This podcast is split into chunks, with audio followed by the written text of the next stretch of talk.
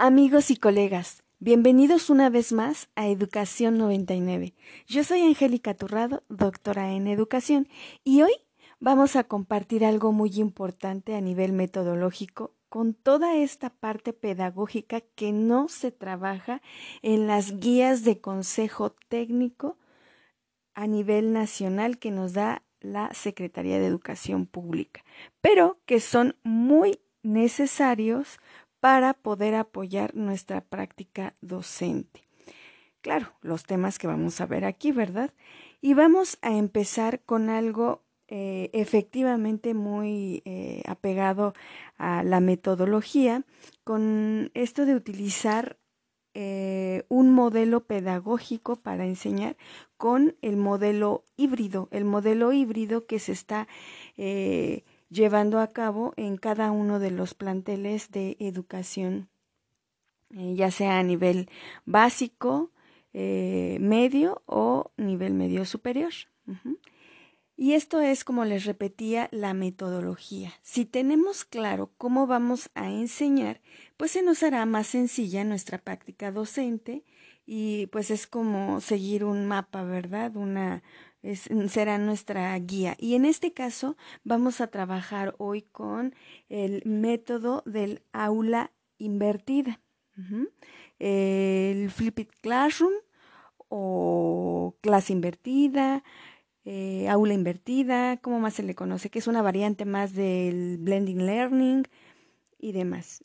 No nos vamos a detener mucho en el análisis de conceptos y que de este quién lo inventó y demás. No, lo vamos a analizar para poderlo poner en práctica.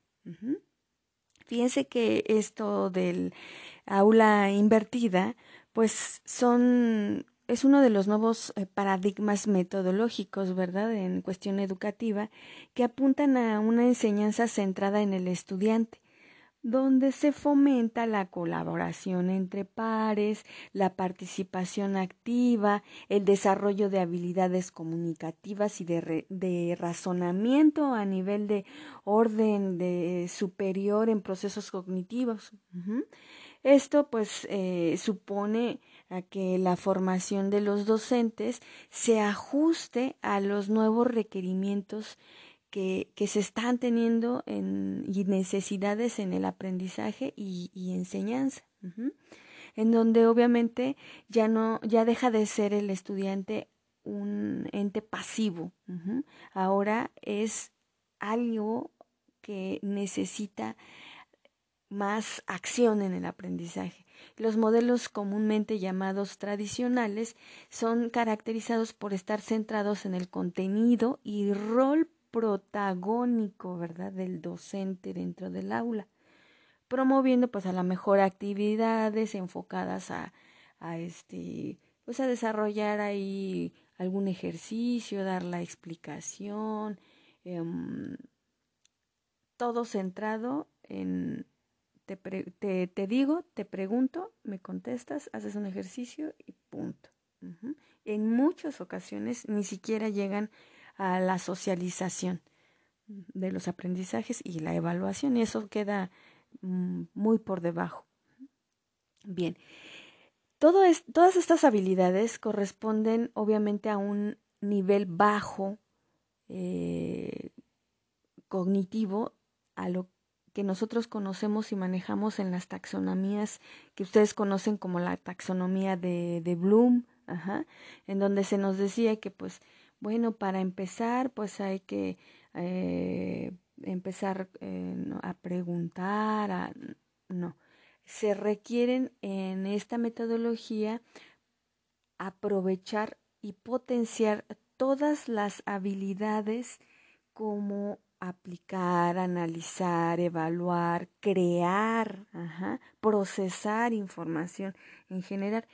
Entonces, este método de aula invertida supone eso, apuntar a desarrollar habilidades de orden que, pues, superior, creando obviamente ambientes de aprendizaje más enriquecido. Recuerden que las habilidades eh, cognitivas básicas, pues es eh, procesos de memoria, de percepción, a lo mejor un poquito de atención por ahí, algunas veces la comprensión y obviamente el desarrollo del lenguaje. Pero si nos vamos a habilidades cognitivas superiores, que es lo que apunta este método, pues obviamente vamos a tener la metacognición del estudiante, ir más allá de lo que me están diciendo, de lo que le están solicitando. Es ajustarse a sus propios ritmos de aprendizaje y ahí es donde entran los alumnos con habilidades eh, pues vamos, que tienen más competencias. Ellos pueden ir escalando en su aprendizaje conforme se los va, él lo va buscando, ajá, con la ayuda de, del profesor, obviamente. El ritmo de los alumnos que están un poquito rezagados, pues bueno, ellos a su propio ritmo van a ir buscando la información que les va a ir aclarando poco a poco sus dudas. Y obviamente tenemos también a los alumnos con barreras de aprendizaje. Ahí es donde el profesor va ajustando, pero con todos, con todos, llega a ese nivel de taxonomía de, de Bloom donde, de, donde él crea. Bien, eh, en este mm, modelo, en casa se va a priorizar, les decía, a lo mejor la memorización, a lo mejor el comprender, a lo mejor aplicar lo que el docente le deje por ahí de, de investigar o de, con la explicación que le dé, pues aplicar, ¿verdad? Todo eso que está recibiendo, toda esa información que está recibiendo, a lo mejor en un ejercicio. Pero ya en la clase, cuando el docente está guiando ese proceso educativo en la clase con este modelo de aula invertida, pues va a priorizar el analizar, el evaluar lo que el alumno hizo y llevar esto de la metacognición entre alumnos y crear, crear. El alumno va a crear con todo aquello que aprendió y obviamente el docente tiene que crear esa experiencia de aprendizaje, tiene que buscar el material para desarrollar todo esto que les estoy comentando. Ahora, ¿cómo aplicarlo? Pues bueno, empecemos por optimizar el tiempo.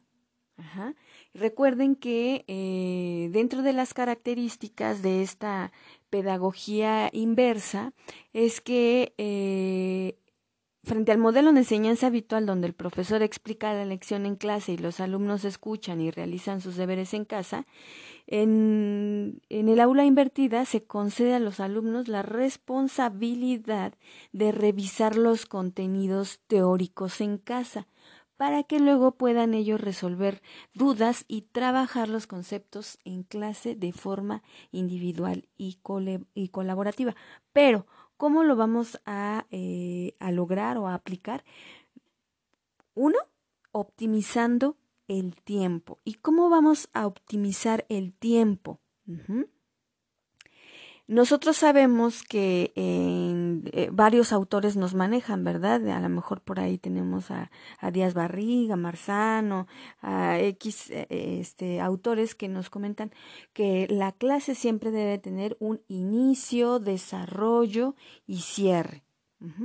Y obviamente pues estas hay que aprovecharlas, pero ya no podemos eh, tener todo este manejo del tiempo así, en una clase de inicio, desarrollo y cierre tal cual.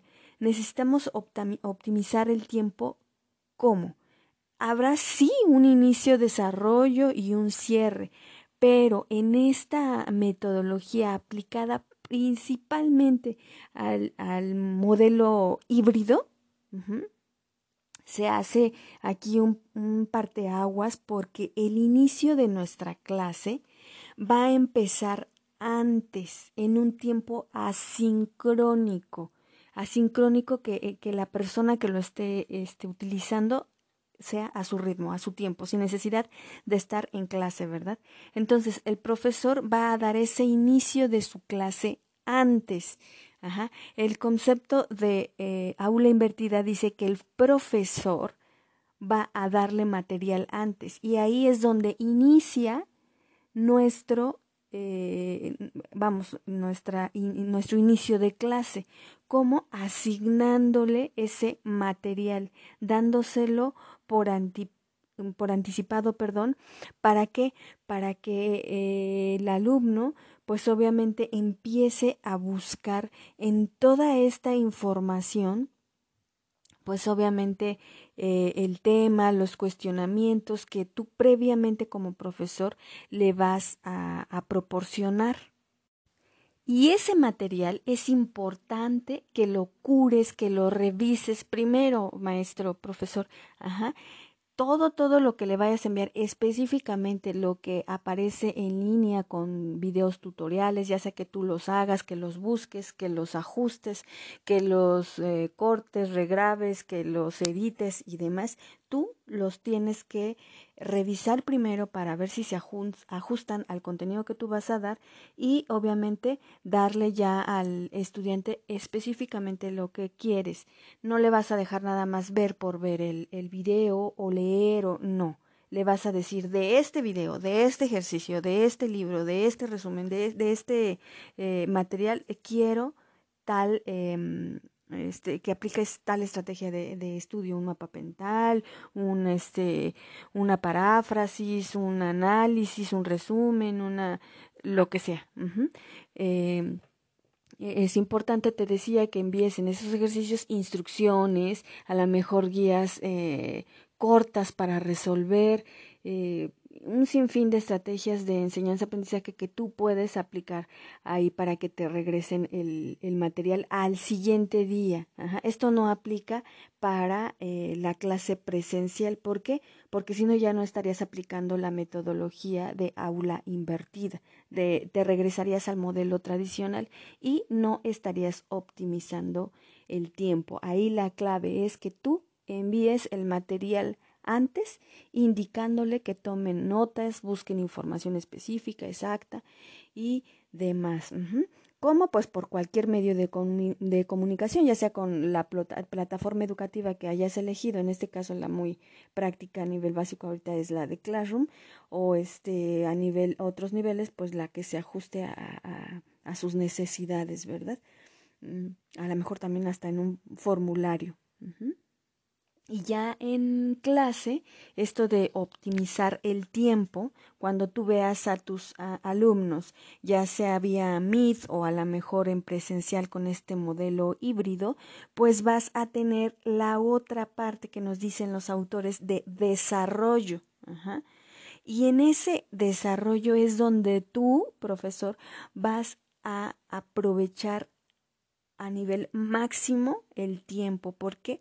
Porque ahí vas a explicar, ahí vas a tener un acompañamiento al aprendizaje, a los procesos que cada alumno te está solicitando, porque él ya va a llegar con lo que tú le enviaste para que buscara previamente o hiciera, realizara, él ya va a llegar con una duda o a lo mejor con una eh, explicación. Y ahí es donde entran este los niveles de taxonomía taxonomías de Bloom de Marzano la este taxonomía esta socioformativa y demás. Ya entra ese aprovechar todo lo que sabe mi alumno con esas preguntas detonadoras que tú le vas a hacer. A ver, ¿y qué recuerdan en el video o recuerdan que decía la lectura o cómo vamos a aplicar lo que eh, lo que tú les enviaste, lo que tú les dijiste que hicieran. Bueno, la pregunta más básica, ¿tienen una duda? Pues no, no lo hagan. Eh, eh, el, el material que tú les enviaste, busca, busca cómo Em, aplicarlo en algún ejercicio, busca cómo aplicarlo en un proyecto, para que él vaya resolviendo esas dudas de proyecto y de tema, no solamente de pregunta, a ver qué duda tienes, no, pues, y ahí se te va toda la clase, no, tampoco. Ahí es donde tú vas a ver cómo el eh, alumno está eh, problematizando, está eh, llegando a las respuestas.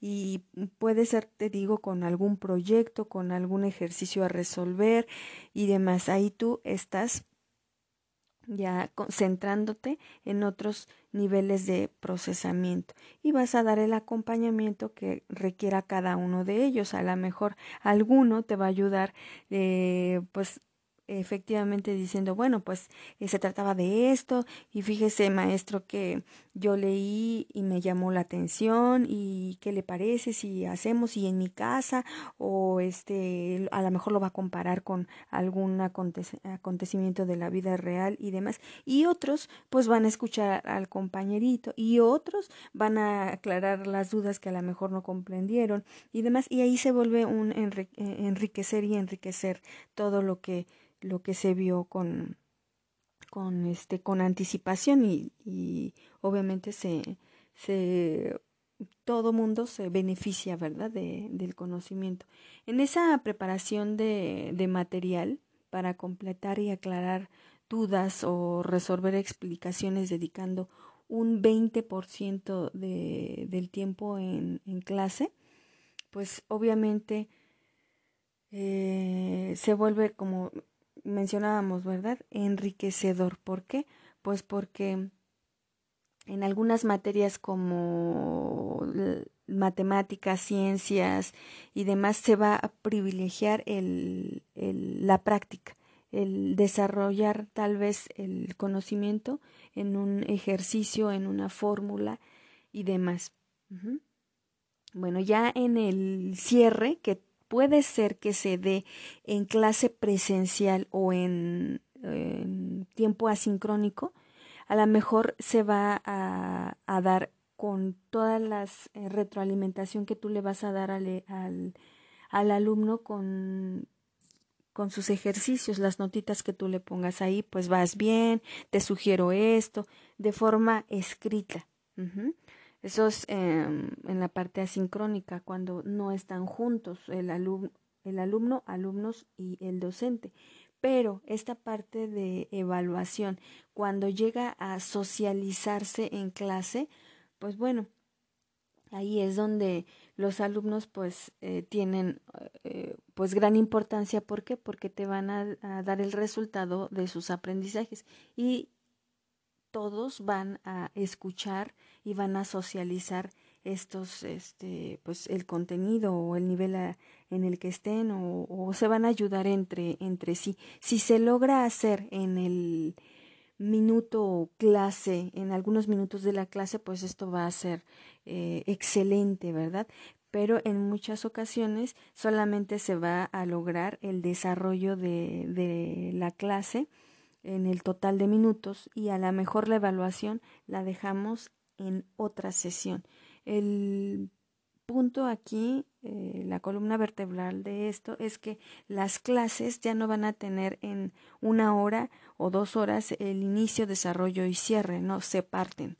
El inicio se deja eh, antes, en casa, con el material que tú envíes. El desarrollo se hace en la escuela, aclarando dudas, compartiendo, eh, haciendo que esta experiencia de aprendizaje la haga y la desarrolle el alumno con la práctica y la creación o la aplicación de contenidos ahí en la clase donde tú le vas a dar el acompañamiento. Y el cierre y la evaluación puede que se dé ahí, ajá, en la clase, o de forma em, asincrónica en los momentos en que tú le puedas enviar notas o eh, retroalimentar por diferentes medios de información o comunicación sus evaluaciones o su proceso en este en todo lo que tú le hayas asignado en cuanto a las tareas académicas. Bien, eso es en cuanto al manejo de tiempos, pero recuerden, ante todo material e información enviada previamente, y obviamente recibiendo explicaciones e instrucciones de qué es lo que va a hacer con ese material el alumno, cuando regrese al desarrollo de tu clase en presencial con este modelo híbrido y con esta metodología de aula invertida, él tiene que hacer algo con todo lo que tú le diste de la información. Tiene que consolidar esa información en un, en un ejercicio, en un proyecto en algo práctico, en donde él eh, consolide y tenga una experiencia con el aprendizaje, porque si no, no va a servir. Ajá, se va a quedar nada más como tema y como que escríbele tantito o como que escucha y ya no me vas a decir o hacer nada con lo que aprendiste. Ajá. Ese es, esa es la, el tip, producir, hacer, ponerlo en práctica y tú, profesor, lo vas a guiar. En el modelo tradicional, pues se hacía algo de esto, pero no siempre y no todos. Ajá. Y siempre se hacía en una hora clase. Ahora estamos partiendo el tiempo, los días y los, eh, obviamente, los métodos, ¿verdad? Las estrategias. Ahora, eh, en esta parte de las estrategias, eh, pues, ¿qué, estrategia, ¿qué estrategias se pueden eh, realizar en la clase con la metodología del aula invertida. Pues todas, todas las que tengas a tu alcance. Recuerda que se sustituye la exposición en clase por parte del profesor por la interacción y socialización del tema con el estudiante. ¿Cómo vas a lograr esto? Pues va desde una pregunta de lo que les dejaste antes en su aplicación a un debate, a una mesa redonda, a una reflexión, con un juego, a lo mejor con una adivinanza, con un reality, con un reto, con una trivia, eh, obviamente sobre los contenidos, ¿verdad? O, los procesos o la fórmula que le vas a dejar. Eh, ahí entra pues la aclaración de dudas, pero les reitero, no solamente es aclarar dudas, a ver, ¿tienen duda del material que les dejé? No, bueno, pasemos a lo siguiente. No, vas a buscar que el alumno aplique ese conocimiento. ¿Cómo? Pues obviamente con la resolución de ejercicios, con todas estas técnicas eh, de, estudio que ya les mencioné, de aprendizaje, eh, con estas sesiones con preguntas y respuestas a la mejor, ¿verdad? Guiadas, y, enseñar al alumno a, a preguntar, y a opinar, a dar explicaciones y opiniones argumentadas. Vamos a enseñarlos a expresarse de la manera correcta y académicamente. Vas a guiar a tu alumno en esas respuestas eh, con un yo opino, considero, creo, pienso, según el material que envió, según el autor, según el libro, según lo que les hayas dejado, con argumentos sólidos o en explicación de procesos. Y así lo vamos a ir acostumbrando a, obviamente, que tenga un nivel de eh, participación o argumentos sólidos. Y bien, ya que nos quedó claro cómo vamos a partir esto del tiempo, ajustar esto de los tiempos, ya sea en días o en esto de inicio, desarrollo y cierre, pues ahí viene la pregunta, ¿verdad? ¿Cómo vamos a planear en formato de planeación esa clase invertida? Pues bueno, ahora se nos da la opción, ¿verdad?, de seleccionar ese aprendizaje esperado, necesario, relevante o que no este, se haya ajustado al nivel de aprendizaje actual del alumno, lo vamos a sacar, lo vamos a poner en, en, papel ajá, o acá en, en, tu mente para adaptarlo. ¿Adaptarlo a qué? A esa, a ese nivel que tú quieres que lleguen los alumnos. Es decir, si quiero que aprendan a sumar, ¿cómo voy a hacer que aprendan a sumar? Bueno, pues ahí viene la parte de las estrategias, pero ¿qué nivel voy a querer que ellos eh, tengan? A nivel nada más em, básico, a nivel práctico, ¿qué nivel? ¿A qué nivel este, teórico? ¿A qué nivel los quieres llevar? Siempre llévalos a lo práctico y elige, hazte, hazte este, el hábito de tener por ahí tus taxonomías, la que tú quieras, la que tú manejes de Bloom, de Marzano, de formativa y demás, y esa, esa tablita, vete a los niveles superiores, a los niveles superiores, ajá, en donde el alumno practique, cree, diseñe, produzca y practique. Ajá. Entonces tu, tu, aprendizaje lo vas a llevar a esos niveles. Ajá.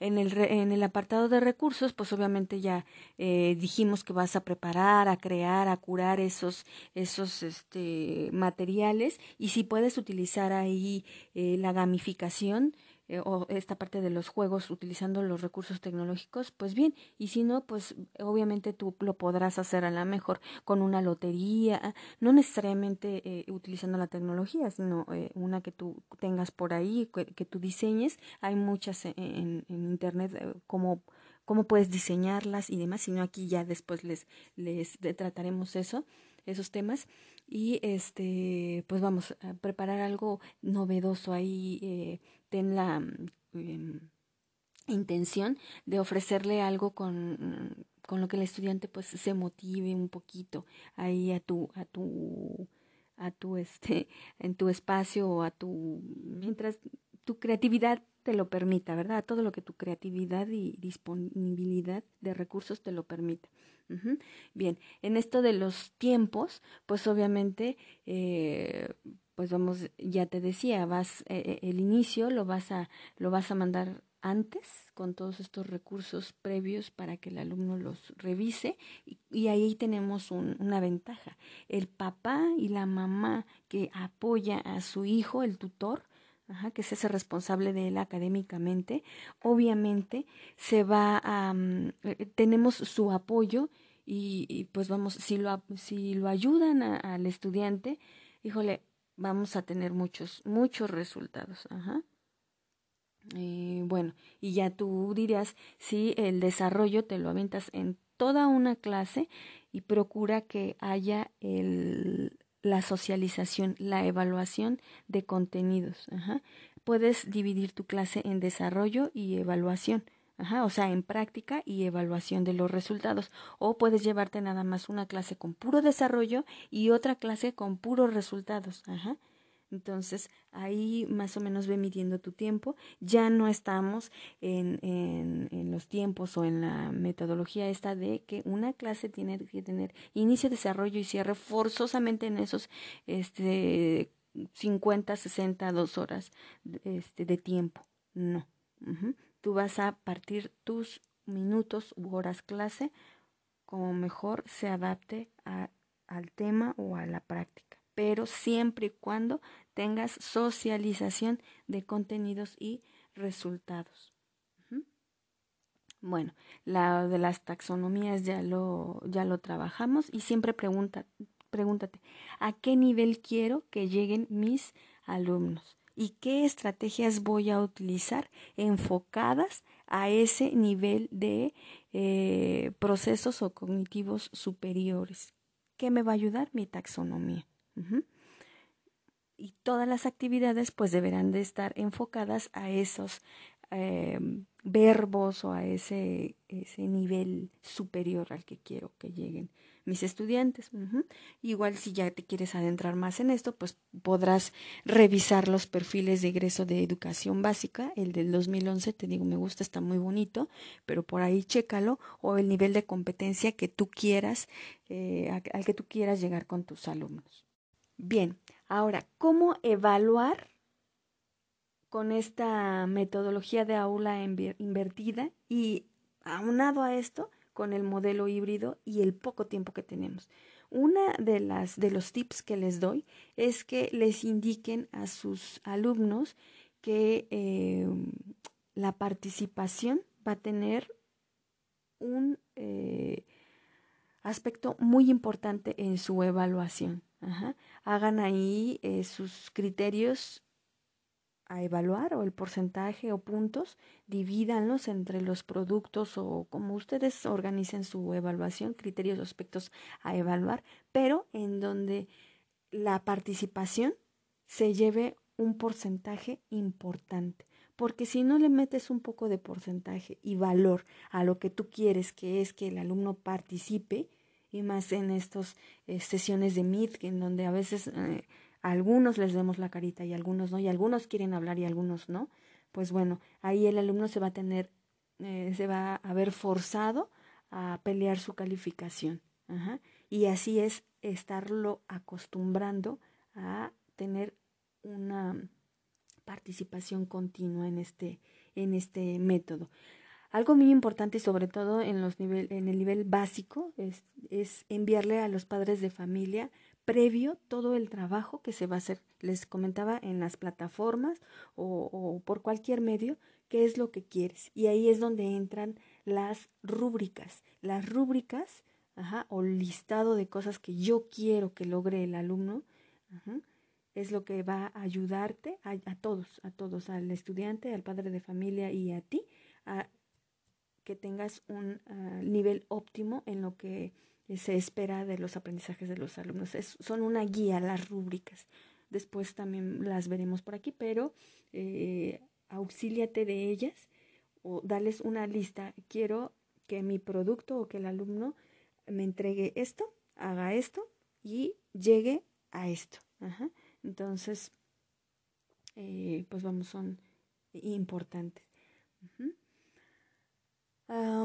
Pues el papel del docente, ya les decía que es una guía, un mentor, un ejemplo, un acompañante, ¿verdad? Y sobre todo en este modelo aprovecha todas esas zonas de desarrollo próximo del estudiante con o sin la tecnología, Ajá. retroalimentando constantemente su aprendizaje, sus resultados, escuchándolo, leyéndolo y demás. Bien. Eh, una de las ventajas que vamos a tener es que es el reciclaje, es un círculo, un círculo, un círculo vicioso, ¿verdad? Por ahí dicen, un reciclado continuo de enseñanza-aprendizaje, en donde se ven involucradas las estrategias tanto de enseñanza del profesor como del propio aprendizaje de los alumnos, lo que va requiriendo, todos los recursos que se van a dar y la autonomía de estudio del propio estudiante. Ajá. Más que eh, ese reciclado es la guía en las experiencias, experiencias en, el aprendizaje ahí continuo que va teniendo el, el estudiante. -huh. La desventaja, pues es que eh, esa zona de confort tanto del docente como del estudiante, pues se va a ver afectada. Ni uno ni otro va a querer deshacerse de su zona de, de confort y pues para esto se necesita de ambas partes autonomía y dedicación. De aprendizaje autónomo por ambas partes. Sería la desventaja el no eh, pues aplicarse. ¿Qué debemos de evitar en esta aplicación del método invertido y con este modelo híbrido? En cualquiera de sus organizaciones, en cuestión de organización de escuela, eh, pues es evitar toda esta parte del, dictado, incluso en sesiones de Meet, ¿verdad? Ahí vemos a los profesores que les están dictando copien, copien del PowerPoint esto, porque va a venir el examen. Y ya se la pasan copiando, se, se la pasan dictando, entonces pues ya todo esto que dijimos ya se, se cae, ¿verdad? Ya no tiene validez. Pues obviamente ahí se está dando eh, prioridad a, la pasividad del alumno y, del docente.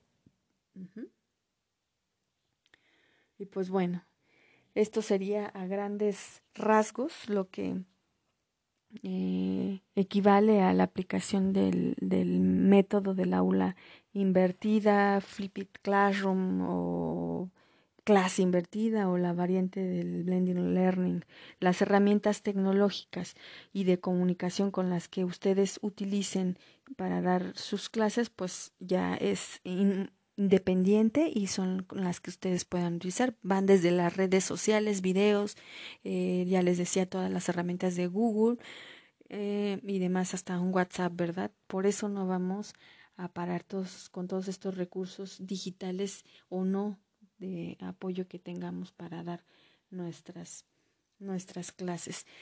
Y lo más importante, pues tener la disposición para poder hacerlo. Y ya les comentaba que todo esto, eh, pues que vimos, carece, carece de la explicación en las guías de consejo técnico, eh, pues es lo que necesitamos los docentes para entrar a, a clases. A veces necesitamos eh, pues que nos recuerden cosas, no las sepamos, no las sabemos, pero por experiencia las aprendemos. Y si hay algo o alguien que nos las recuerde, como nosotros, pues aquí estamos, ¿verdad?